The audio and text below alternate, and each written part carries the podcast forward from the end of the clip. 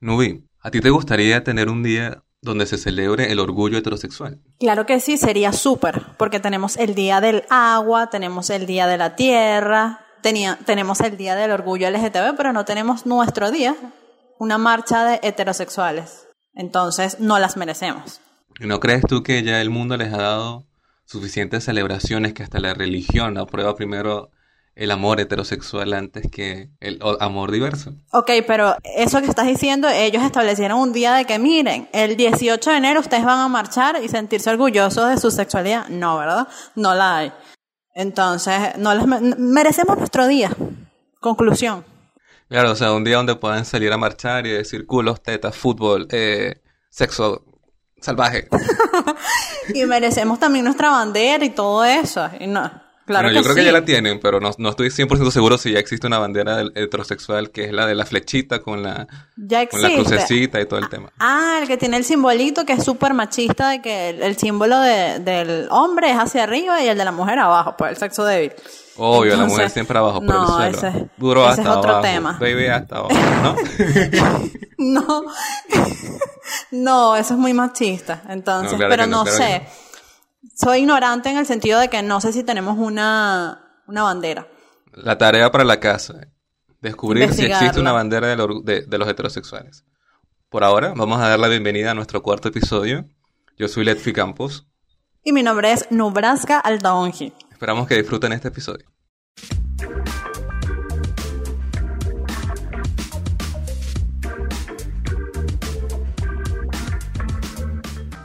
Exacto, entonces no me imagino el panorama de tampoco de una marcha de heterosexuales, pero sería interesante. Igual yo creo que nosotros en las marchas LGTB nos hemos infiltrado y somos arroceros y participamos también y celebramos con, con la comunidad. Entonces, claro, porque a ustedes les gusta estar en todo, les gusta llamar la atención. Incluso el día que no es para ustedes, ustedes van y se meten. Ah, o sea, ganas de no, pero...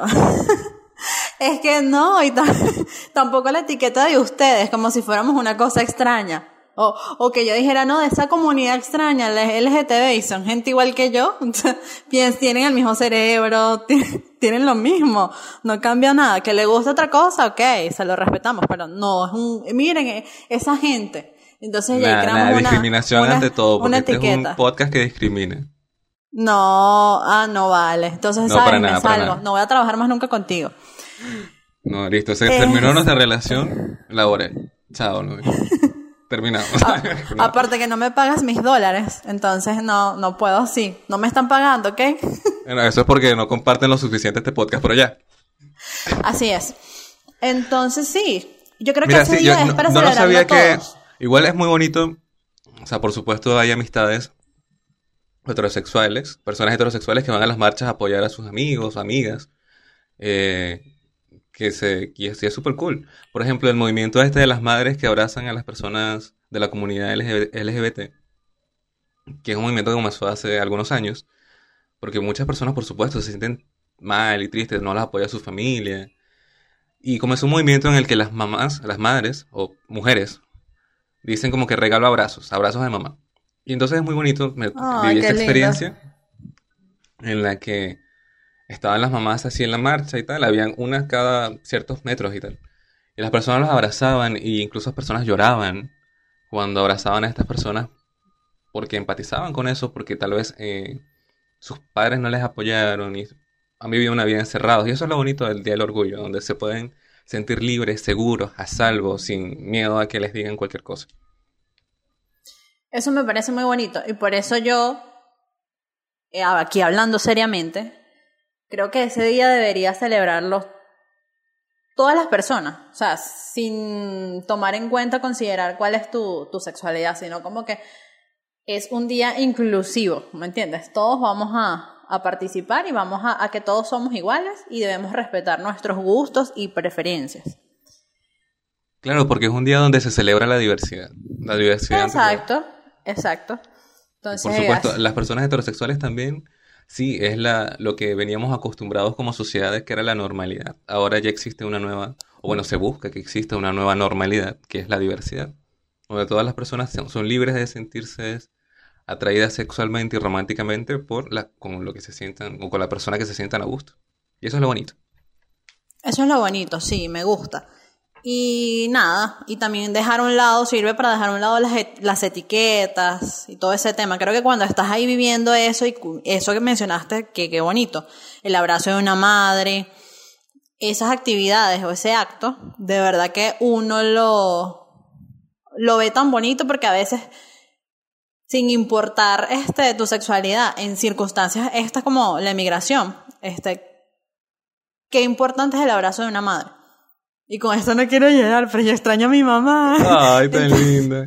Entonces es eso. Entonces, mm, imagino esos panoramas de aquellas personas que, ok, aceptaron su sexualidad, pero sus padres no, no la aceptaron. Entonces, eh, de- debe ser un momento tan duro. Y por eso. Es pues, complicado. Y eso es lo que mucha gente no, no piensa al momento de decir del orgullo heterosexual. Por ser heterosexual en tu casa jamás te van a decir, oh, estás mal. No te van, es por la normalidad de tu casa. La sociedad acepta que una persona sea heterosexual desde que nazca. Y eso es lo que se busca, que también acepten la diversidad. Por eso no existe un día del orgullo heterosexual, porque el el- los heterosexuales no suelen castigarlos, no suelen rechazarles por ser heterosexuales.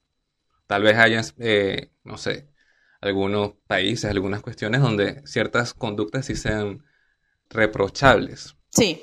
Igual, bueno, somos normales en, en- entre comillas, pues. Yo no sé qué tan normales somos, pero entre comillas. La normalidad es subjetiva. ¿verdad? Sí, es subjetiva totalmente, estoy de acuerdo. La normalidad es subjetiva. A veces yo me puedo considerar normal y, y de repente otra persona no, y así. O una persona puede estar, se puede ver normal y de repente no. No sé si te ha pasado que tú has conocido personas así que tú las ves súper serias y, y ay, parece normal. O sea, lo que uno, Bueno, contigo no me pasó, eso sí te puedo decir. Desde que te conocí sabía que la vaina no venía bien. ya tú sabías que yo venía con un tornillo flojo, ¿verdad? ¿Por qué? Pero ¿cómo Obvio. te diste cuenta? Coño, o sea, yo te conocí, bueno, aquí hablando, nos desviamos, Sí. pero no importa. Yo te conocí un 24 de diciembre en tu casa borracho. Ah. bueno, pero eh, alcohólicamente, o sea, estaba hablando de manera muy alcohólica. Ya, pero sí, el alcohol a veces te quita los filtros. Entonces, si ya ese día ya estabas cucú, ya sabía que con, sin alcohol también ibas a estar cucú. Bueno, sí, y de verdad yo soy orgullosamente loca, yo sí lo digo. Y si hay una marcha del, del Día de los Locos, yo voy para esa también. y que tengamos nuestra bandera. ¿Te imaginas la gente del psiquiátrico ahí? Como que el, el tipo de Barquisimeto aquí que apoyo a los psiquiátricos. Ay, no me acuerdo de ese señor. Apoyo vivo en los locos y salimos un poco locos y a. Eso está, eso está cool, ¿ves? Hacen falta más, más vías de y más marchas de. Más marchas de cosas, claro. Claro, sí. Como la marcha. ¿Qué otra marcha falta? A ver. Falta la, la marcha de los perritos. O sea, una marcha de perritos debe ser demasiado linda. Ah, de los dog lovers. Estaría buena. Oye, sí, que vayan a pasear todos los, la marcha de todos los perritos Todos por los toda la alameda, perritos. sí, ¿Y que llenen la alameda de perritos. Y perritos, Y todas las no, mierdas no. en el piso. Y ¿Quién va a perrito. limpiar eso? Perrito. Ya va. Perrito, ayúdame a, a salir de esto, ¿vale? Perritos de la comunidad LGTB. y entonces. Mira, pero esto se ve, la- lo de la homosexualidad y eso no se ve solamente en No, yo también, que yo lo he visto. Mira, me pasó una vez en casa de una amiga, el perrito, obviamente, o sea, ya había tenido hijos y de repente se escapó y, este, cuando lo veo con otro perrito. Y yo le digo a mi amiga, ok, tu perrito es gay porque estaba con... Tiene un problema de orientación sexual y ya hizo cachorritos, o sea... Y Diversidad estaba- canina. Sí, y eso, eso lo hizo yo en Se ve perrito. hasta en las mejores familias la diversidad. Sí, exacto. Entonces hacemos una marcha el día de los perritos. De los perritos y el día de los perritos LGTB. Exacto, falta otra marcha. A ver, ¿qué otras marchas podemos crear? Vamos a hacer un top 5 de marchas que faltan en, en, en la vida. Eh, seguro Marcha del despecho, de las de los despechadas o de los despechados. despechados. También me uno a esa. Siempre ando, siempre ando despechada. Ahí, De que, a ah, eso me voy. que ese va a ser una marcha trimestral. O sea, cada O tres sea, meses. creo que voy a asistir a todas las personas que terminaron con sus ex en este periodo van y lloran en eh, todos juntos en conjunto y se abrazan. Estaría muy buena. Marcha, ah, bueno, seguro eh, va a existir la marcha sobrevivientes del coronavirus. Obvio. A ver, este, marcha. La marcha de- Marcha, yo nunca tuve coronavirus. La marcha hasta el invicto. Creo que nos van a odiar mucho. Creo que esa va a ser la comunidad más odiada del planeta. A los que nunca tuvimos coronavirus. Marcha Inmunidad COVID. Bueno, hasta el nombre suena así todo plasta de mierda. Soy tan plasta de mierda que ni el coronavirus me, me, me Ay, no, ya. Claro, pero mira, hablando de marchas, ya volviendo al tema del LGBT. ¿Tú viste cuál es, cu- ahora con esto del coronavirus y que vamos, obviamente vamos inmunes? O sea, tenemos tres meses encerrados y somos invictos todavía. O si tuvimos coronavirus, tuvimos eso sin síntomas, porque la, la, la- como se celebró este año el LGBT, o sea, el orgullo, una, una, una página en Instagram de aquí de Santiago promovió que se marchara en videojuegos, o sea, que pusieras una skin Oh, o alguna cool. cuestión, algo que fuera representativo de la comunidad, o sea, la bandera, lo que sea, y marcharas en el juego, caminaras y tal, y te grabaras y después lo subieras a tus redes sociales. Eso fue algo genial, porque al final se vio mucho de la diversidad. O sea, no podemos salir a marchar este año, porque por supuesto, coronavirus. Ujú. Y lo hicimos de manera virtual, y eso fue bonito porque la, la comunidad igual se visibilizó. Igual yo creo que para ese día eh, el papel, el papel del marketing juega mucho. O sea, eh, las marcas empiezan a mercadear con respecto a ese tema. Entonces sacan una línea de zapatos y entonces vamos a añadirle la banderita. Una banderita para que, para que la compren las personas LGBT. Exacto, entonces eh, eh, sirve Como para que sientan que apoyamos a la comunidad. Somos una marca inclusiva. por eso, que también yo a veces apoyo a la gente como que son días comerciales. Entonces, y tienen razón, totalmente. Como el Día de la Madre, el Día del Padre, la Navidad, de la todas esas marca de cosas que son comerciales. este- exacto, ese día vamos a dar en el clavo y vamos a hacer que este nicho eh, nos compre. Y entonces, ah, la comunidad gay, ok. Nos, nos- Que vamos a hacer todo gay, todo gay. Exacto, eh, es Hacemos póster de mujeres desnudas, pero gay. temporada gay del año, sí. Bueno, para mí la temporada más gay del año es el del San Valentín. O sea, súper gay. ¿Por qué? ¿Por qué? Ah. Porque yo estoy soltera en esa fecha y veo todas amándose y, no me llega mi regalo por eso. O sea, cu- Bueno, la marcha del despecho debería ser el 14 de Si febrero. en, en esa, en ese momento, digo, no, no es una fecha gay. Pero como no tengo, entonces soy un Grinch del amor. Pero es un buen día para hacer la marcha del despecho, entonces. Por eso, o sea, 14 de enero, ajá, San Valentín. Entonces el 15 salimos los solteros y despechados a marchar. Vamos. Pero las marcas, de verdad sí, se aprovechan mucho de este tema del, del orgullo y tal para sacar cosas. Y la polémica más loca de este, de esta, de este mes del orgullo fue lo que hizo Calvin Klein con la modelo esta de, o sea, la inclusión extrema, que no somos una marca inclusiva. Bueno, te agarramos una modelo trans, gorda, de negra y lesbiana. O sea, ¿qué más inclusivo que eso?